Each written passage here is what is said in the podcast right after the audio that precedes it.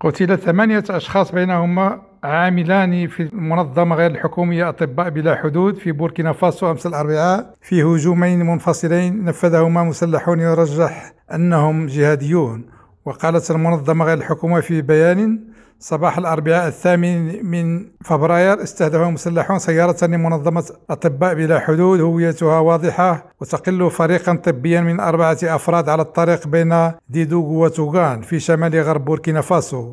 وأضاف أطباء بلا حدود أن المسلحين أطلقوا النار على الطاقم مما أدى إلى مقتل عاملين بينما نجح اثنان آخران في الفرار. موضحة أن القاتلين من بوركينا فاسو يعملان لدى منظمة أطباء بلا حدود منذ يونيو 2020 وأدانت رئيسة المنظمة إيزابيل ديفورني في بيان وزع على وسائل الإعلام الهجوم معتبرة أنه متعمد واستهدف فريقا إنسانيا محددا بوضوح في إطار مهمته الطبية مشيرة إلى أن موظفي المنظمة الحكومية مصدومون وغاضبون من هذا الاغتيال. وأعلنت المنظمة غير الحكومية تعليق أنشطتها في منطقة بوكل دو موهون التي شهدت هجوم الأربعاء. قالت إيزابيل ديفورني سيتعين علينا أيضا أن نجري مناقشة بسرعة مع جميع أطراف النزاع لفهم ما جرى. تستمر الهجمات المنسوبة إلى جهاديين في التكاثر في بوركينا فاسو حاصدة الأرواح. وفي وقت سابق من اليوم تحدث مواطن ومصدر أمني للإعلام عن هجوم وقع فجر الأربعاء على بلدة باكوري القريبة من بلدة